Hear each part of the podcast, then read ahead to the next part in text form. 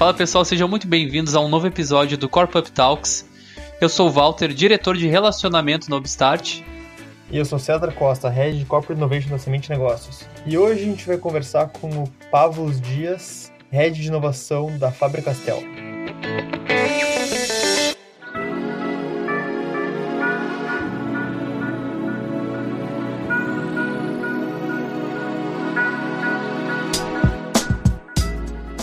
Obrigado pela sua disponibilidade de tempo, Pavlos, em participar do Corp Up Talks conosco.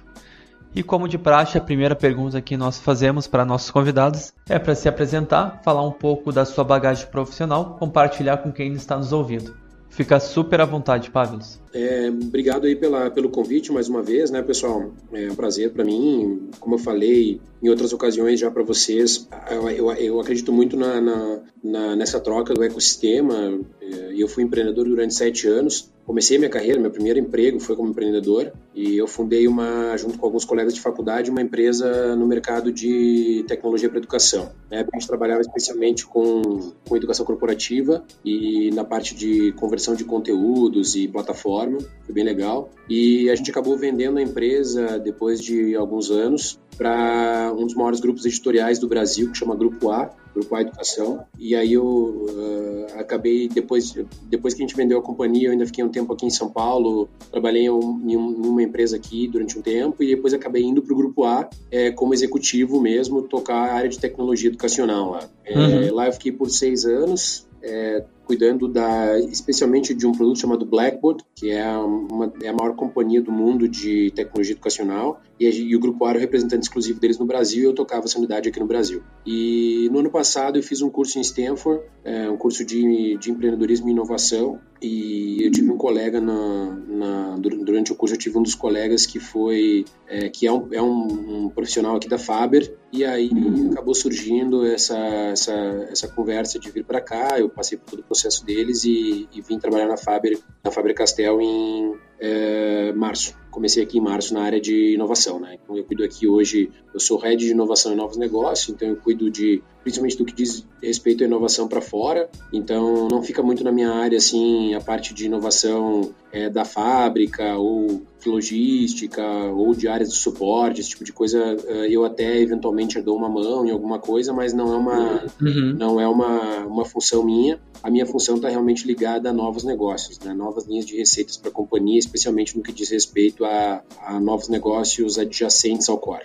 Então, legal. Eu vejo que você tem todo um background voltado à educação, né? Então tá agregando muito valor aí para a Faber agora. Isso aí, com certeza. É, na prática, principalmente tecnologia, eu acho, né? Assim, tecnologia para educação foi o meu grande background e, e, o conhecimento também do, da estrutura das, das, das instituições de ensino e tudo isso. Acho que foi uma das coisas que me trouxe para cá. Mas acho que o, o, grande ponto que acabou me trazendo para cá mesmo foi na empresa onde eu estava antes, a gente durante esses anos que a gente estava lá, depois da compra da minha startup por eles, o grande projeto foi criar uma, uma, uma plataforma de negócios voltada para o ensino superior e onde a nossa a, a, empresa que eles compraram da gente era foi o primeiro pilar e depois a gente acabou é, trazendo a Blackboard como um grande pilar também nessa plataforma e a gente foi agregando outros produtos e serviços ao longo do tempo. E eu acho que a ideia de criar uma plataforma de negócios na educação e, e ter participado disso, acho que foi um dos principais pontos que me trouxe para cá e a gente poder agora aqui na Faber também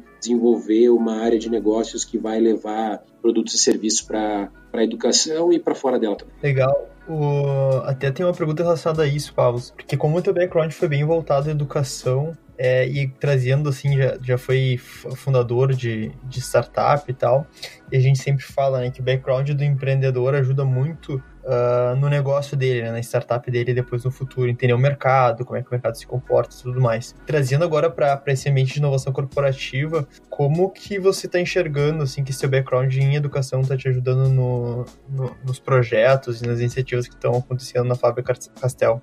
Ajuda bastante, né? Eu, é, no fim, assim, existem muitos, muitas coisas da educação que, que são independentes do, do nível de ensino, né? Então, Então, independente de estar trabalhando com educação básica, ensino superior, é, tem coisas que desafios que estão lá, né? Então, por exemplo, é, o professor ele é um não é um nativo digital, então ele tem todo um processo de, de desenvolver capacidades de uso de tecnologia, enquanto o aluno usualmente é o contrário, né? Um cara que já nasceu sabendo isso e, e, e tem muito mais facilidade. É, por outro uhum. lado, universidades e escolas costumam ser empresas menos profissionalizadas, então é, práticas de gestão, práticas de TI, práticas de, é, de recursos humanos muitas vezes são mais simples ou mais é, antiquadas nessas, nessas, nessas, nesse tipo de, de empresa. Isso também costuma ser um desafio para a implantação de projetos inovadores. Então, tudo isso são coisas que eu trouxe muito da minha experiência, né? Então, independente de estar Legal. em ensino coletivo, ou de estar em ensino superior ou educação básica,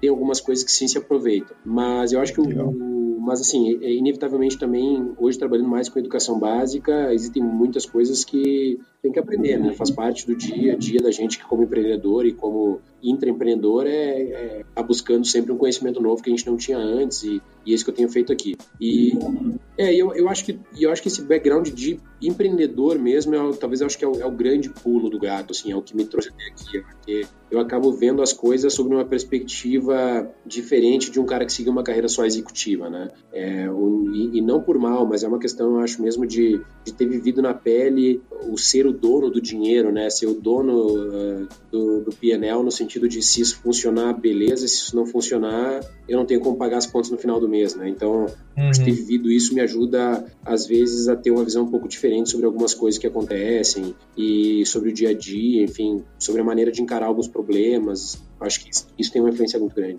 Além de agrega também que você não está direcionado só naquela área, né, Pablo? Você é empreendedor, você tem que olhar todas as áreas da empresa, agregar valor em todas. Então, tua, tua, tua visão não pode ser limitada a marketing, a vendas, a tecnologia. Você tem que surfar em todas as arestas para que, que possa entender o cenário daquele negócio e gerar valor de fato. Isso é total verdade, sem dúvida nenhuma. É, assim, a gente tá passando pela, pelo desafio que tu assumiu agora na Fábrica Castel. Acho que naquela conversa que a gente teve aí há algumas semanas atrás, na, na sede de vocês em São Paulo, você tinha me comentado sobre a tese de inovação, né? O que, que é essa tese de inovação da Fábrica, Fábrica Castel? Como é que vocês criaram ela? Assim, qual, qual o desafio que foi dado a, a você aí para desempenhar daqui para frente? Primeiro que assim, a gente não, não, não tá com um martelo batido sobre a nossa tese de inovação, então eu adoraria poder chegar aqui hoje e te dizer com todas as letras e detalhes é, a nossa tese, mas a gente ainda está numa fase que eu acho que ainda tem bastante para trabalhar em cima disso e, e refinar, né? Mas é, eu acho que é interessante contar um pouquinho da história da nossa área de inovação, eu acho que ela explica bastante na nossa tese. É, bom, a Faber é uma empresa de 258 anos, então, para quem vai escutar isso aí depois, é, todo mundo lembra da Faber, sabe que ela está aqui desde sempre, né? Desde que a gente nasceu, a gente lembra dela, mas ela está muito antes disso, né? É, no Brasil são 90 anos de marca e no, e no mundo inteiro são 258 anos. Que loucura, né, é, cara? É, como eu tenho, eu, tenho, eu tenho brincado um pouco aqui que eu sou, eu sou empreendedor em uma startup de 250, 258 anos que fez bootstrap. Então a gente nunca pegou dinheiro de investidor, é, foi para venture capital nem nada disso, né? Então é uma empresa que, que é familiar até hoje. Então pouca gente sabe disso também, mas a, é, a, a, presidente do conselho da Faber Castell é a Condessa Faber Castell, né? E então é uma empresa familiar de 258 anos, capital próprio integral. Isso tudo, putz, isso tudo tem uma série de implicações. E alguns anos atrás a gente começou a fazer um grande um grande, acho que há muito tempo já, mas especialmente há 4, 5 anos atrás, quando começou a área de inovação, a gente começou a ter uma discussão mais séria sobre o futuro da companhia e, e, e o que, que, a gente poderia fazer na área de inovação para perpetuar a marca, né, perpetuar essa empresa. E aí começa uma discussão forte sobre qual é, o, qual é a aderência da marca, né, o que, que a gente pode,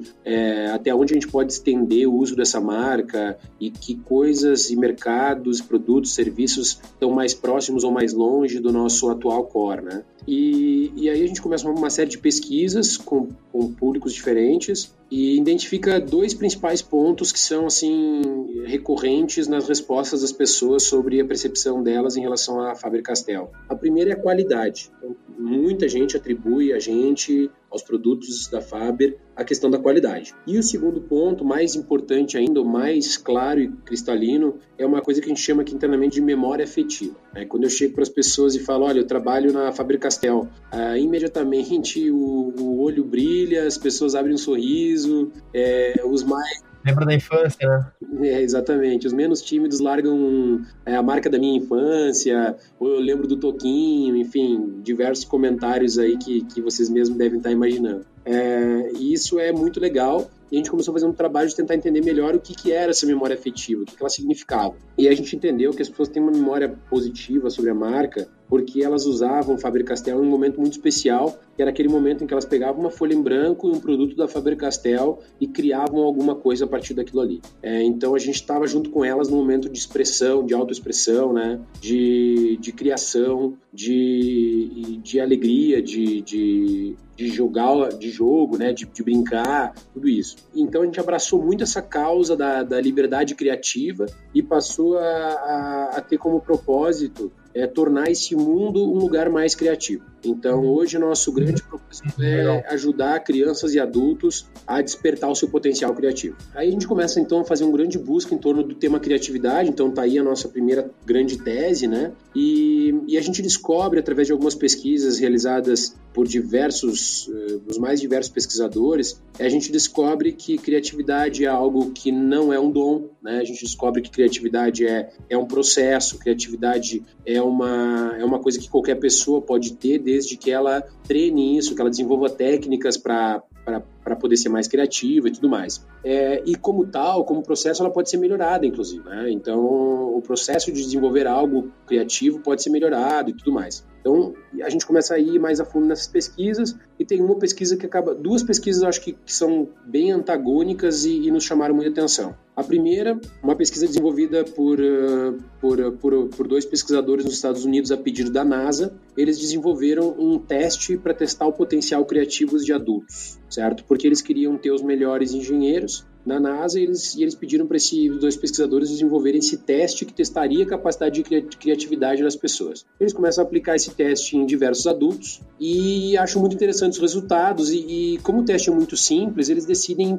eh, também testar isso em crianças. E aí eles em, em, pegam um grupo de 1.600 crianças nos Estados Unidos, em diversos lugares dos Estados Unidos, em diversas classes sociais, e aplicam esse teste em, em, crianças de 5 anos. E a gente tem um resultado extraordinário: 98% das crianças são. Uh, o teste delas dá um resultado mostrando que elas têm alto potencial criativo. Então, 98% das crianças, alto potencial criativo. E quando a gente, chama, e quando a gente fala em alto potencial criativo, a gente está falando de gente capaz de criar coisas muito incríveis. Então a gente está falando de caras como Steve Jobs, caras como os grandes escritores e coisas desse tipo. É gente que consegue pensar além da caixinha em que a gente vive. Então, crianças de 5 anos, 98% delas dão resultado alto potencial. 5 anos depois, eles rodam com essas mesmas 1.600 crianças o, o, mesmo teste e apenas 30% delas ainda têm alto potencial criativo. Sim, essas crianças agora são pré-adolescentes, alguma é, coisa isso, assim. Isso foi feito na década de 90, tá? Então, eles rodam com, com aos 10 anos e dá esse resultado de 30%. Aos 15 anos, eles testam de novo as mesmas crianças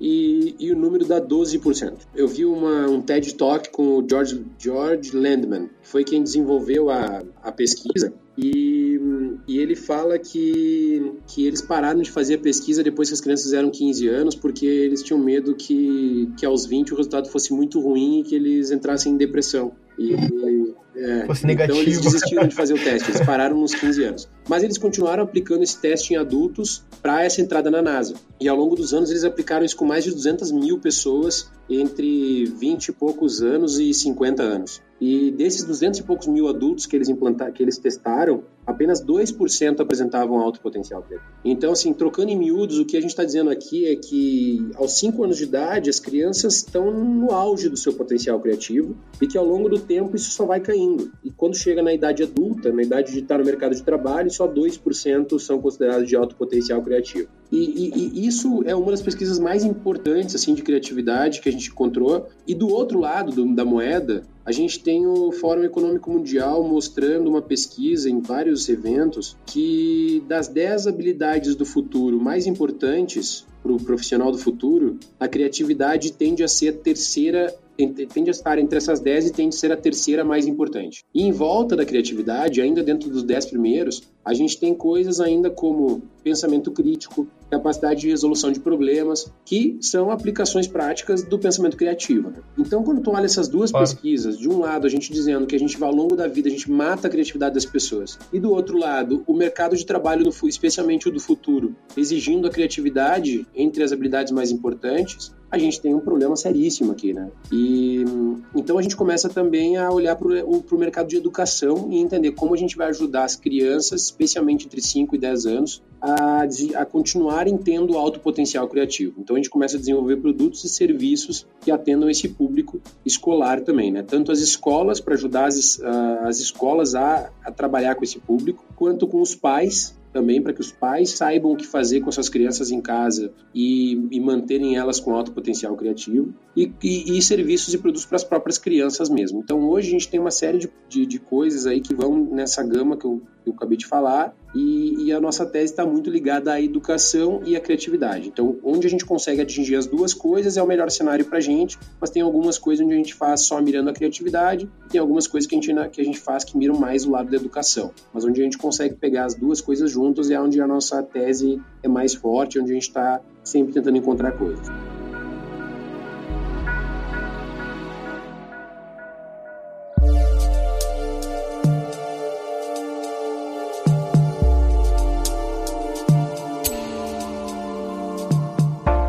Falando então que vocês formularam ou estão formulando e, e, desenvolvendo a tese com base nesses dois temas, então, né, criatividade e educação. E eu acho que isso é a, a grande questão também, né, Pablo? Você disse que não tem um negócio pronto para apresentar, por exemplo, mas eu acho que a tese também, mesmo quando ela está pronta, ela não pode ser dada como pronta, né? Tu vai ao mercado, tu começa a implantar a tese, uh, vê que o contexto em que tu está implantando muda ou que tu está aprendendo com aquilo que tu está implantando e vai ver que não é, não é bem aquilo que tem que ser feito e tal. Então, na verdade, a tese não muitas. É, quando a gente pensou, inclusive, em, em começar a, a, usar a terminologia tese de inovação, a gente quase mudou para hipótese, né? Do que tese, assim, porque é uma coisa que vai validando ao longo do tempo e vai incrementando ela ao longo do tempo também, né? Então, acho que a partir desses projetos e iniciativas que vocês vão desenvolvendo, vai ficando cada vez mais claro. Né? A única questão é cuidar para não, não ter aquela análise parálises, né? De, de ficar pensando pensando qual é a tese e no fim não sair um projeto de dentro de casa, assim, porque a gente está nessa, nesse, nesse momento eterno de analisar as coisas. Mas legal, muito bom e muito bacana as pesquisas também que mostrou, que, que você apresentou, assim, muito legal. Legal. É, é isso mesmo, é, é, é, o que a gente tem feito, assim, eu acho que ainda tem um pouco pra gente refinar no sentido de que ela ainda é muito ampla, né? Mas é isso que tu falou, também não adianta ficar discutindo o sexo dos anjos e não botar a cara na rua, né? Tem que, tem que começar a olhar para o mundo real e é isso que a gente tem tentado fazer de maneira bastante, bastante clara, assim, é conversar com o ecossistema, bater papo com startup, bater papo com venture capital, bater papo com outras empresas que estão investindo em startups, é, com os clientes principalmente, né, com as escolas, com os pais, é, é começar a olhar para o mercado e aí, inevitavelmente, a gente vai conseguir enxergar se a tese faz sentido ou não. Legal. Até dentro disso, Pablo, tem uma. Acho que é super relevante esse ponto que, que você trouxe agora, assim, de conversar com as startups, com o Venture Capital, com os clientes, óbvio também, mas uh, focando aí nos, uh, nesse ecossistema de inovação, principalmente nos Venture Capital e, startups. Por que, uh, por que falar com essas pessoas em específico, assim, com esses atores, vamos dizer assim, do ecossistema em específico, para analisar a tendência? O que, que, tu, o que, que tu enxerga que eles agregam, assim, no, nesse, nesse, nessas informações sobre tendências e tal? Cara, eu, eu acho que é, é, é, um passo antes das tendências ainda, assim. É, por mais que eu tenha uma experiência legal aqui com, com ter sido um empreendedor e tudo mais, é, o mercado, o ecossistema nesse momento, especialmente, ele é muito dinâmico, né, cara? Então, tá próximo dessa galera vai te dando nuances do, do que que tá fazendo sentido agora, né? Putz, a gente tá vivendo um momento de abundância de capital no Brasil, tem bastante gente conseguindo dinheiro para empreendimentos, uma coisa que a gente nunca viveu antes, né? Começou aí especialmente a partir de 2016, 2017. Putz, isso, isso gera todo um movimento no mercado que, que tu tem que estar tá próximo, tem que enxergar, né? E, e, ao mesmo tempo, assim, o que que torna a gente atrativo num cenário como esse, né? Por que, que uma startup vai querer o nosso dinheiro, ou vai querer é, ser investida da gente, ou vai querer mesmo fazer negócio com a gente, né? Então, conversar com esses diversos atores, entender o que que faz sentido, o que que é bobagem, é, o que que deu certo em outros exemplos, o que, que deu errado. Então, tem muito disso, assim, cara, de aprender com os erros dos outros, né? Então, eu acabei tendo uma oportunidade muito grande e agradeço aqui muita gente que me, me recebeu, correndo o risco de, de, esquecer alguns nomes aqui. Eh, eu fui recebido por pessoal de Venture Capital como Redpoint, é, Monax, Canary, é, Astela, é, no lado dos corporates, eu fui recebido por Ambev, Bradesco, Algar, é, Telefônica, Brad, é, Bradesco já comentei, né? Do lado das startups, eu conversei com gente que não tinha nada a ver com o que a gente investiria. Conversei com gente que captou dinheiro no mercado. Eu queria entender era porque, o que, que eles estavam procurando quando eles foram buscar dinheiro e, putz, quem decidiu por um venture capital decidiu por quê? Quem decidiu por um corporate decidiu por quê? Né? Eu queria entender qual é o jogo que passa pela cabeça da startup. Então a gente acabou conversando também com algumas startups startups que já estão aí em série A, série B, para entender como é que foi essa jornada deles. Que legal. E hoje tem quase que uma, uma moda, não sei se é uma moda, mas é, é que dá para chamar assim, né? Mas uma tendência muito forte das startups a seguirem esse, essa trilha comum de venture capital, né? Uh, e até a gente estava batendo um papo naquela última conversa nossa de que talvez não seja, talvez não, não é a única trilha que pode ser seguida, né? E, e a tua percepção em relação a isso, assim, conversando com as startups e, e tendo também teu, esse teu background todo, e agora na posição também como, como corporate venture capital, né? o que que tu vê de, de, diferença, assim, de trilhas? Quando é que faz sentido para uma startup uh, assumir uma trilha de Venture Capital e uma, uma trilha de, de, de, Corporate Venture Capital? Eu vou dar um pouco de opinião aqui, porque eu não... não, não é isso aí, opinião. Essa é a intenção. É, eu não me considero um, um especialista nisso, assim, a ponto de poder dar uma resposta super clara em relação a isso. Mas, claramente, assim, o que eu posso te dizer claramente é que o discurso do Corporate Venture e o discurso da, da do Venture Capital são dois discursos bem distintos, né? Não, não totalmente, mas, mas com várias coisas diferentes entre eles, assim. Então, putz, tem o velho história do smart money, que se fala muito, né? Putz, o corporate vai te aportar é, coisas que eventualmente o venture capital não vai aportar, isso é o que o cara da corporate diz, né? E ao mesmo tempo o cara da venture diz, do venture capital diz que não, que putz, o, o que ele aporta é muito mais smart porque ele não cria boundaries é, para startup, ao mesmo tempo ele consegue gerar conexões, enfim. Então tem os discursos são bem diferentes assim dos dois lados, eu acho, né? E aí cabe muito a startup pop cara, ter essas conversas, olhar para os dois lados. Eu acho que esse, se eu puder dizer alguma coisa para startup, cara, é olha os dois lados. Senão, porque na mídia aparece muita coisa sobre os grandes unicórnios que seguiram o tracking do VC, mas nem todo mundo vai virar um unicórnio, cara. Gerar um, gerar um business de um bilhão é muita coisa. É, é uma minoria, muito minoria que vai conseguir. Então, não é, então tem, tem, tem muito do, do desejo do empreendedor, né? Ele quer mesmo ser uma é, uma super startup que vai virar um unicórnio, ou para ele é, é, por outros motivos que ele está no negócio, é, ele curte a ideia de fazer negócio com o corporate venture porque é um cara que alinha com ele em relação a princípios. Então, a gente, por exemplo, é super forte em princípio. É, a gente é super forte com uma visão de sustentabilidade, com a visão de educação, com a visão de qualidade. Então, tem uma série de coisas aqui que a gente entende que pode atrair quem está alinhado com isso. E acho que esse, esse é um papel importante do, do, do, da startup, é olhar para as coisas, para as opções, entender qual o jogo que vai ser jogado em cada uma das duas situações e escolher, né?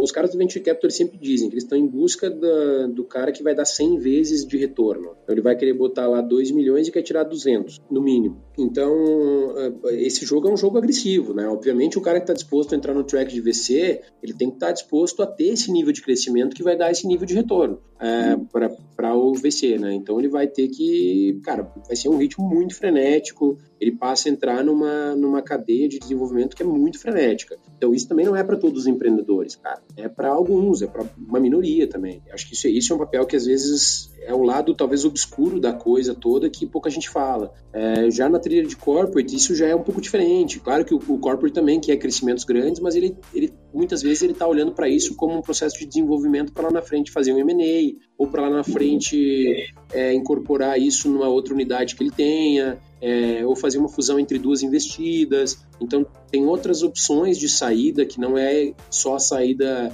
só as opções de saída do venture, né, do venture capital. Então, cara, é, é, é complicado falar sobre isso porque... Opinião de empreendedor para empreendedor também, né? O que, que o cara quer e o business do cara, o que, que, o que, que comporta, né? Exatamente. Né? É. Às vezes tem business que não comportam o jogo de venture capital, não adianta, né? A gente tava comentando, né, tem business que não escalam venture capital. E aí, o importante é o cara também saber que o business dele não é um lixo por causa disso, né? Que eu acho que é um pouco. Sim, claro. Acho que a gente está se perdendo um pouco nisso também. Hoje, como tem venture capitals muito legais, e tá todo mundo falando disso, aí o cara vai lá, bate em 10 portas, não consegue funding de ninguém, acha que o business dele é um lixo. Também não é verdade, né? Ele só não serve para tracking de VC. Talvez ele vai virar uma boa empresa de 200 milhões de reais, que é um puta número, ele vai ser muito legal para um corporate. De repente, no futuro, ele pode fazer um M&A com uma grande empresa e ganhar uma boa grana com isso, ir para a próxima startup. É, eu acho que esse, esse, também é um negócio que ainda não está tão forte no Brasil, que é o um negócio de empreendimento serial, né? É, nos Estados Unidos, a gente ainda tem, nos Estados Unidos em, ou em Israel, tem muito isso, né? O cara cria, uh, se o negócio dele não for virar um unicórnio, ele vai crescer até um ponto de fazer um M&A ou vender e sair, e, ou ficar ou sair, né? Fica por um tempo ou sai, e ele já vai para a próxima startup. Então, no Brasil, isso ainda não está acontecendo, então acho que também isso torna mais difícil para as pessoas enxergarem a, os outros trackings possíveis. Né? Mas eu acho que tudo isso é amadurecimento também. Vai, chegar nesse ponto, com certeza. É, bom, Pablo, a outra coisa assim que eu gostaria de explorar um pouco contigo, também vindo daquela nossa conversa, é sobre os horizontes de inovação, né? Uh, você comentou um pouquinho no início já, assim, a, o desafio que foi dado e a, a, proposta de, de trabalhar com o que for fora da empresa, entre aspas, fora dos muros da empresa, aí, Uh, então a gente está acostumado sempre a, a, enxergar dentro de lojas aquelas caixinhas vermelhas que a gente conta em papelaria, né? Uh, da Fábrica Castel. E hoje vocês, pelo que eu entendi, estão focando muito mais no segundo e terceiro horizonte, né? Que são é, as inovações adjacentes transformacionais, que vão além do core business da empresa. Uh, o que que são essas... Tem alguns exemplos de, de projetos, talvez de iniciativas que vocês têm que ilustrem o que que, que, que quais são os investimentos nessa, nesses dois outros horizontes? Tá, perfeito. É, bom, primeiro eu acho que cabe uma, só uma pequena correção aqui, que é o seguinte, a Faber, é, ela, ela tá olhando para todas as coisas, certo? E a gente, sim, sim, é, sim, e sim, a sim, minha claro. área especificamente é que não lida com uh, o horizonte, o primeiro horizonte, o core, né? É, não está na minha área, por exemplo, desenvolver um novo estilo de lápis de cor. Mas a gente continua fazendo isso e a gente faz isso absurdamente comparado com o resto do mercado. Vou dar alguns exemplos que eu acho que são interessantes aqui ainda diante de Horizonte 1. É, há dois anos atrás a gente lançou um produto chamado Caras e Cores. É uma inovação em lápis de cor. A gente pegou a caixa tradicional do Faber-Castell e adicionou nele é, seis opções de cores ligadas a tons de pele. Então agora a gente não precisa mais fazer pessoas brancas com lápis rosa e pessoas negras com lápis preto ou marrom. Existem seis tons de pele possível no, no, no, na caixa de lápis e elas ainda são cores misturáveis que podem fazer com que tu crie infinitos tons de pele, né? É, isso é baseado em pesquisa de produto, mercado-alvo. A gente entende que existe uma, existe uma necessidade não atendida pelo lápis de cor, a gente foi lá e desenvolveu. É, então isso é, são coisas e, putz, e é um produto que está indo super bem, aumentou também um monte a nossa participação em lápis de cor. É, acho que é, é, um bom exemplo. É, por outro, outro exemplo legal ainda dentro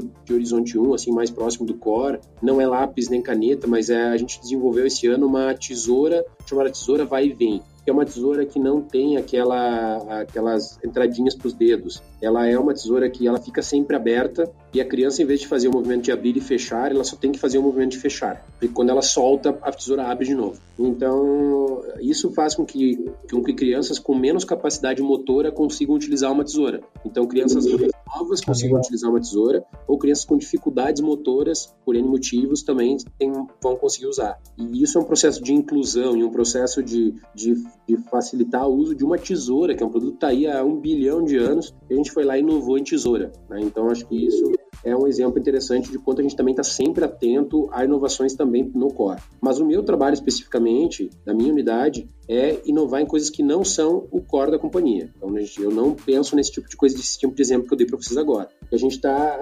analisando é, são coisas que ou são modelos de negócio inovadores para produtos eventualmente do core, ou novos produtos e serviços que não são o core. Então, alguns exemplos aqui. A gente tem uma plataforma de cursos online de desenho e pintura, certo? É, onde, onde crianças e adultos podem desenvolver é, técnica de desenho e pintura. A gente tem um outro, uma outra coisa, que daí vem um pouquinho mais para o lado de modelo de negócio. A gente abriu uma loja num shopping aqui em São Paulo para poder estar tá mais próximo do nosso consumidor final. Até então a Fábio nunca tinha tido uma loja onde a gente podia ter contato direto com o consumidor final, a gente trabalhava sempre através de, de clientes, né, papelarias, distribuidores e tudo mais. Hoje a gente tem uma loja própria, a gente consegue testar coisas com o público, a gente consegue enxergar o tipo de reação que o público está tendo a, uma, a, uma, um lançamento, é, a gente consegue ter uma noção de sazonalidade, é, tudo isso são coisas que a gente está descobrindo porque a gente resolveu abriu uma loja própria e que tem o sortimento completo da Faber. Então, uh, isso é um, um, um, outro exemplo que daí tem mais a ver com o modelo de negócio. Você pro varejo, assim, para conseguir estar mais próximo do público-alvo e ter mais insights até para as coisas. Legal. Né? Exato, exatamente. Uma outra iniciativa que a gente tem anexo a essa loja, a gente tem o Espaço de Criatividade e Inovação Faber Castel, que é um espaço aberto ao público, é, no sentido de que eles têm diversas atividades que eles podem escolher e, e pagar por essas atividades. É, no final de semana, elas são muito focadas em famílias, né, especialmente nas crianças. É, então, o pai pode ou deixar a criança lá é, sozinha desenvolvendo as atividades e fazer outras coisas, ou ela pode ficar lá com a criança, então a gente não cobra nada do pai, é, quem paga, a gente paga, é, cobra por criança, né? E são atividades de desbloqueio criativo, são atividades e workshops e tudo mais que, que, que visam desbloquear a criatividade das crianças. Durante a semana, nesse mesmo espaço, a gente recebe escolas que levam os alunos lá para fazer atividades de aprendizagem criativa. E à noite, especialmente, a gente recebe workshops de criatividade e inovação. Então a gente tem é, workshops que são abertos ao público geral e a gente também tem workshops que são in company, que são empresas que levam suas equipes lá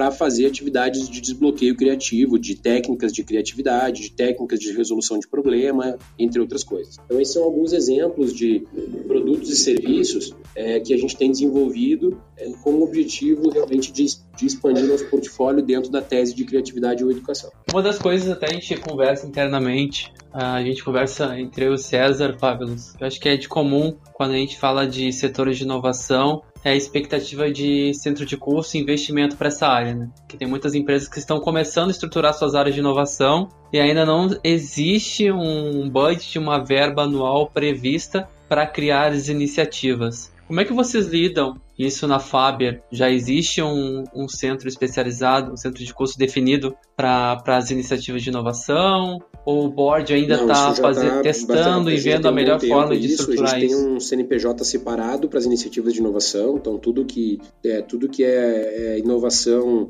praticamente tudo, tem algumas poucas coisas que estão dentro da, do CNPJ mãe, vamos dizer assim, mas a esmagadora maioria das coisas estão nesse CNPJ separado, que tem um funding separado. Então, eu até, assim, sendo mais respeitoso que eu consigo aqui com relação a esse tópico, mas eu não consigo entender realmente empresas que criam uma área de inovação sem budget. É, não, não faz muito para mim, assim. Eu não entendo qual é o objetivo, eu não entendo o que, que, se espera de resultado disso, e aí eu ouço alguns, alguns argumentos bem absurdos, assim, do tipo, ah, mas se ele fosse um empreendedor, ele também não teria dinheiro. Pô, mas se ele se for para trabalhar sem dinheiro, então é melhor ele ser empreendedor, porque o dinheiro que ele ganhar com isso vai ficar para ele, pelo menos, né? É, né? Então... Exatamente. Eu não sei se é receio do pessoal, porque não. Às vezes falta a tese, falta ter uma tese clara com KPIs, indicadores claros para se trazerem dessa área. É, eu acho que isso, isso pegou o ponto nevrálgico, assim, acho que as, as, empresas têm muita dificuldade de alocar, quem tem muita dificuldade de alocar budget, ou, ou às vezes até aloca, mas aloca um budget muito pequeno,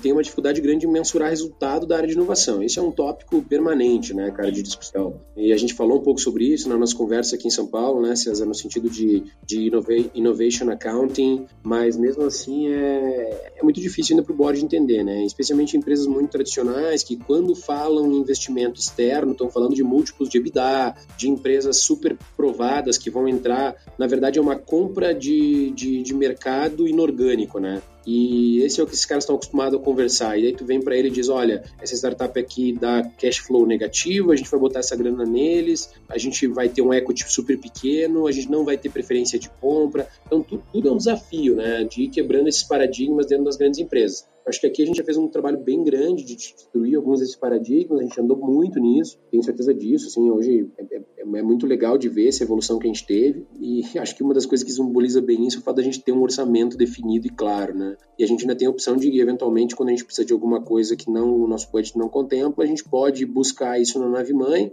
tem um processo um pouco mais burocrático para isso, mas, mas é uma opção também. É, mas realmente não ter orçamento ou não ter tese definida, isso tudo é, é realmente é, é, muito princípio, muito princípio, assim, é muito é muito início, assim, não, eu, não, eu acho que é, um erro bastante. Esse negócio dos indicadores, assim, foi um, foi um papo interessante, né? Essa, até a, a, essa terminologia de Innovation Accounting está surgindo bastante agora, eu acho que vai ser um dos pontos focais aí de estudo de, de inovação corporativa para os próximos anos. Acho que já é, né? Mas, mas vai aumentar cada vez mais, né? Porque como é que a gente faz com que o board consiga entender, fala de ambidestria organizacional, uh, mas as metas e os indicadores da, da parte da parte canhota, vamos dizer assim, funcionam bem e da parte destra ainda não, não tá funcionando muito bem, né? Não, não se entende que se uma, tu, tu consegue mensurar resultado de uma forma X uh, do, do, business as usual, assim, né? Do business tradicional e uma forma Y que é completamente diferente do outro, né? E aí o exemplo da startup que, que deu foi muito bom, assim, né?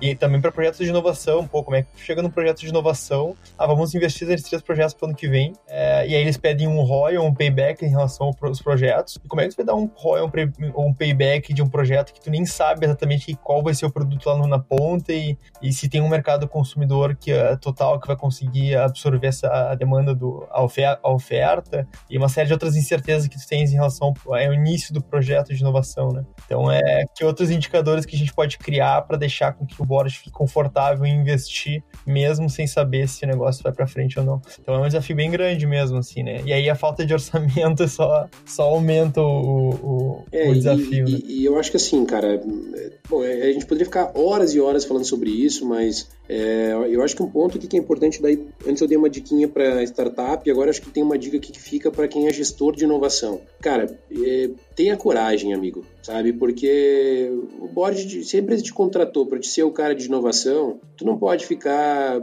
aceitando tudo que tu ouve e tentando sempre ser político demais. É, cara, seja corajoso, traga o que tu pensa e, e, e, defenda isso, sabe? Eu acho que às vezes eu sinto um pouco de falta disso também. Porque, cara, putz, eu não tenho orçamento, amigo. Putz, isso não tem cabimento. Vai, leva pra companhia uma visão, por que, que tem que ter, traz exemplos, é, sabe? Eu acho que isso é fundamental, assim. E, e eu acho que uma coisa que, que, que, eu, que eu aprendi também nos últimos tempos, eu acho que, que ressoou bem comigo, assim, foi uma visão de, de, de, de funded validation, que até eu, eu, eu fui ver isso no, no, no, workshop que vocês me convidaram, né? Que foi como a gente se conheceu. Porque no fim, cara, o que a gente vê muita gente fazendo em, em, em inovação é assim, putz, se, até se faz o caminho certinho de encontrar uma dor, a encontrar uma solução, soluções possíveis para aquela dor. Aí, beleza, chegamos numa solução lá que a gente acha que faz sentido, vai pro board e fala assim, beleza, agora eu quero um milhão de reais para fazer essa, essa iniciativa aqui, certo? Aí vai lá, bota um milhão de reais, dá errado, porque a grande chance de dar errado, né? Acontece, é isso que acontece em startups, é isso que acontece em inovação.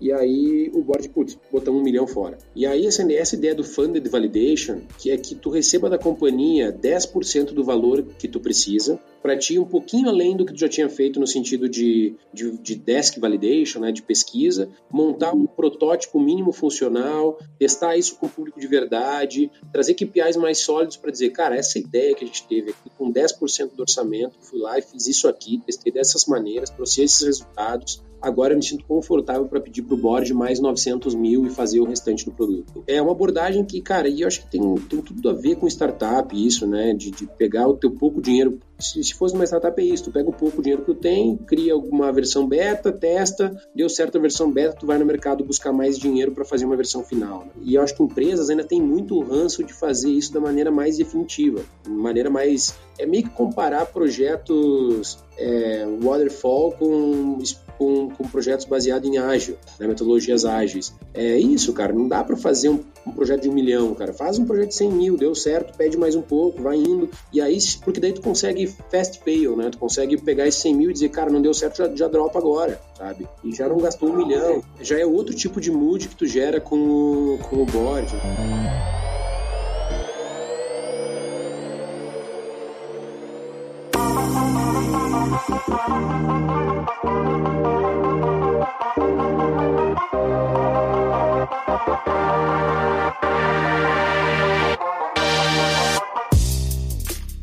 Só para a gente se encaminhar para o fim, então, Pablo, já está chegando na nossa hora também. A pergunta relacionada um pouco a essa questão de resultados, e a gente estava falando de board agora também, é como é que vocês estão, e talvez seja uma pergunta difícil de responder, não sei, mas como é que vocês estão é, apresentando os resultados, uh, talvez ainda não indicadores de impacto, assim, mas uh, os resultados de projetos que vocês estão desenvolvendo na área de inovação, assim, que, que tipo de apresentação vocês fazem para o board? Bom, a gente hoje tem algumas rotinas aqui aqui, é, que, que, que são básicas, assim, né? A gente tem reuniões semanais de resultado, então com as equipes de projetos de cada uma das iniciativas. Numa semana, a gente faz intercalado. Numa semana eu sento com todos os gerentes e eles apresentam os seus resultados para todos os outros. A gente discute coisas até do ponto de vista de sinergia e tudo mais. Tem uma reunião em conjunto. E na, na semana seguinte são reuniões individuais, aí menores, reuniões menores, mas individuais, onde eu faço um one on one com cada um deles. Intercalado, uma semana o grupo inteiro, uma semana reuniões individuais. E, e aí é, a gente sempre manda o reporte é, para a diretoria, pra, e quando eu falo diretoria, aqui no caso da Faber, é o presidente e o diretor de marketing e inovação, que recebem os reportes semanais de, de, de resultados das iniciativas. É, uma vez por trimestre, a gente faz o que a gente chama aqui de QBR, né, que é um Quarterly Business Review, é, onde a gente faz toda uma avaliação de como é que foi o quarto anterior, como é que são os planos para o próximo quarter, é, e aí a, a, gente apresenta isso também para o diretor de marketing e inovação e para o presidente, para eles poderem fazer uma avaliação aí um pouquinho, com uma visão um pouco maior, né, de, de, de espaço, de tempo, e a gente até é o momento bem da gente tomar decisões do ponto de vista, beleza, vamos seguir, beleza, vamos dar shutdown em alguma coisa aqui, ou vamos investir mais em alguma coisa aqui, vamos double down, né, em alguma ideia, é um momento de discussão mais ampla, mais estratégico, assim. É, e é isso, cara. A gente não hoje a gente não reporta números para o board da companhia. A gente reporta para o diretor e para o presidente. E, eu, e o presidente é que faz reportes para para o board, mas não exclusivamente da área de inovação. Ele faz isso dentro de um de um reporte maior que ele faz da companhia como um todo. Legal, legal. É bom, é bom entender assim como é que funciona esse processo também para ver o que que que está sendo apresentado de resultado e aprendizados, projetos. é interessante esses é, QBR que tu citou nessa revisão de quarter, é justamente para conseguir, a, em, num curto, no curto prazo, poder fazer ajustes na caminhada, né? não esperar um ano para ir lá e tomar algumas decisões. Assim, vocês conseguem fazer essas decisões uh, no máximo ali até em, uh, em três meses, né? Então ela tá, acaba tornando um processo Isso, um pouco mais é. ágil também. É, né? Hoje todos os negócios Bacana. eles têm fechamentos mensais, né? Então a gente analisa, a gente faz fechamento uhum. de DRE mesmo mensal e, e, semanal é mais um acompanhamento de KPIs mais táticos, assim, né? Mais operacionais. Sim. Puts, é, acompanhar o CAC, acompanhar é, drop rate, é, acompanhar é, NPS, é, pra, até para ver se tem alguma coisa que está saindo fora do previsto, se a gente tem que tomar alguma atitude, enfim. Aí no mês a gente faz uma análise mais de DRE do negócio mesmo, teve alguma coisa que estourou para cima ou para baixo, e aí nesse quarto é uma visão mais estratégica mesmo. Então no, no, semanal é mais operacional, no mensal é uma coisa mais tática e no trimestral é, é mais estratégico mesmo. Bom, Paulo, eu quero te agradecer bastante assim a, a todo esse compartilhamento de experiência, de conhecimento que tu, que tu teve ao longo dessa trajetória, foi muito bacana. Eu acho que tem eh, duas coisas que ficaram bem fortes. A gente conversou sobre várias coisas importantes, mas duas coisas ficaram mais fortes, assim, para mim, pelo menos. Uma é essa visão uh, que você trouxe em relação a, ir mais para o lado das startups, né, de pensar se o track que a, que a startup vai seguir realmente o do Venture Capital, se faz sentido realmente o Venture Capital, ou se o Corporate Venture faz mais sentido para ela, acho que foi, foi muito bom. E para a parte da, do gestor de inovação, head de inovação, seja lá o cargo que quiser dar para a pessoa responsável pelos projetos de inovação da empresa, essa, essa coragem né, de, de conseguir colocar a banca, né, conseguir colocar a sua opinião e trazer sua opinião e tal. E, e acho que é muito, dos dois lados, essas duas opiniões, assim, eu acho que é muito muito vem muito de alguém que empreendeu de verdade, assim, dá para ver o empreendedor por trás da fala, assim. Então foi bem bom assim, talvez é isso, né? O gestor de inovação tem que ter, não precisa ter sido empreendedor, mas tem que ter esse comportamento empreendedor para o negócio acontecer de fato. Assim. Então, para mim pegou muito forte isso aí na nossa na nossa conversa de hoje. Eu queria te agradecer então. E no fim, a gente sempre uh, pede para o convidado para dar alguma sugestão de livro uh, ou de pessoa, enfim, para seguir, para ficar antenado, assim. Então, se você tiver alguma sugestão de livro de, de alguém que, que, seja interessante de seguir, por favor, compartilha com, com a gente. Cara, bom, deixa eu pensar um pouco aqui, cara. É, eu, eu, talvez eu vou. Podia ter te pedido não, antes, não, né? Não, Já vinha pensar. Tranquilo, não, é, é que assim, tem, tem muita opção, né, cara, de coisas e a grande maioria é, tem algumas coisas que são clichês, mas são importantes. É, eu acho que livros como Lean Startup, é, especialmente para quem não foi empreendedor, ele pode te dar uma mentalidade de empreendedorismo rápida. É um livro que rapidamente te faz enxergar que existe um outro mundo que não é o mundo do Waterfall, né? Eu acho que é um, é um livro importante. É, eu acho que teve um livro que ele escreveu depois do Lean Startup, que foi justamente um livro de como aplicar essa visão em corporações. Acho que esse é um livro legal também de, de olhar. É Startup Way, né? Exato, eu acho que é um livro importante de, de, de, de, ler também. Eu acho que para quem está fazendo. Eu acho que o, livro do Arg Wirtzman é um livro legal também de ler porque ele é bem receitinha de bolo, né? Para quem não tá bem perdidão ainda, ele é bem receita de bolo, assim. E é aquela coisa, receita de bolo, primeira vez que tu faz, tu segue, né? Então, ah, vamos fazer aqui esse bolo de limão. Daí tu vai lá e segue exatamente a receita de bolo de limão. Na segunda vez, tu já troca limão por maracujá para ver o que acontece, né? Então, acho que o dele é legal para isso, assim, vai lá e ver como é que faz um bolo de limão e aí ver se bolo de limão serve aqui na minha empresa ou eu vou ter que trocar por um maracujá, né? Eu acho que é legal também. É, e assim, cara, eu acho que talvez até mais do que recomendar um livro específico ou uma pessoa para seguir, a minha grande recomendação é, é tire a bunda da cadeira e vá conversar com o mercado, sabe? Vai, cara, pega um cara que tu conhece, tu conhece alguém que já tá no ecossistema, vai, marca um café com esse cara, expõe teus problemas para ele, diz que tu quer ajuda, pede para ele te indicar outras pessoas para conversar, esse cara vai te indicar dois três, daí tu vai conversar com esses dois, três, eles vão, eles vão indicar mais dois, três cada um, e tu vai começar a perceber um mundo, tu vai aprendendo uma velocidade muito mais rápida do que qualquer livro, qualquer vídeo ou qualquer cara que tu puder seguir nas redes sociais. Livros são mais profundos, mas em geral, assim, as coisas que a gente vê em, em vídeo ou em artigo é, é, uma, é, é muito superficial, então é, é, tu passa rápido dessa etapa de achar isso útil, né? E, e é legal para começar, mas logo tu já tá lendo mais do mesmo, assim, né? E aí eu acho que tu só vai pegar as nuances quando tu for lá conversar com esses caras que já passaram por isso. Então, assim, é, eu acho que quando tu tá lendo artigos ou seguindo gente, é, tu tá, tu tá aprendendo do ponto de vista teórico, né? Aquela coisa, tá lendo a receita do bolo. Aí quando tu vai lá, conversa com o chefe que fez o bolo, ele vai te dizer, ó, meu, quando tu bota aqui farinha, isso aqui cresce muito rápido, então bota fogo baixo, para convencer o chefe auxiliar a fazer, tu tem que fazer isso, isso e isso. Então ele te dá as dicas ali que, que tu não lê no livro. E aí depois, amigão, tem que fazer o bolo, né? Tem que pegar, remangar a manga e fazer um bolo. Isso não e tirou as palavras da minha boca. Eu ia falar exatamente isso agora. Não tem como fazer o bolo, faz um cupcake. Um cupcake no início, talvez, ali, mas depois. Vê como é que vai ficar. testa mais uns três ou quatro cupcakes, depois já vai pro bolo. Daqui a um pouco tá fazendo um bolo de casamento. Então, então é isso. Muito cara. bom. A analogia foi ótima hoje com o bolo, né? Eu acho que isso é importante, sabe? Porque às vezes é, é, eu, eu aprendi, cara, nos meus últimos seis meses, e foram mais por sorte do que por juízo, tá? Não foi assim, ah, o Pavlos é genial, ele foi conversar com o mercado. Não. Eu fui conversar com um cara que foi meu colega no curso de Stanford, e esse cara me deu uma aula de três horas e meia num, tomando uma cerveja uhum. e falou para mim depois: Meu, eu vou te conectar com esse, esse, esse, esse cara. Vai lá. E aí ele me incentivou muito. Depois que eu comecei a conversar com os primeiros caras, eu comecei a pedir para eles: Ó, oh, meu, me indica alguém nesse tópico aqui que eu quero conversar sobre esse tópico. E aí os caras foram me, me apresentando para outros. E isso foi me, me ambientando de uma maneira que hoje eu me sinto muito, muito confortável para falar sobre venture capital, sobre corporate venture, sobre startup, sobre modelos de investimento. Não me considero nenhum especialista, mas me sinto confortável para conversar sobre isso. E tem muito a ver com esses caras com quem eu conversei, essas aulas que eu tive. Cada café de uma hora, uma hora e meia que eu tive aí valeu como uma aula aula de um MBA para mim. Então gostaria de agradecer a tua, tua disponibilidade. Legal, eu que agradeço aí a, a, a participação, é super legal poder contribuir. Estou à disposição também que vocês precisarem para o futuro aí. Legal, obrigadão.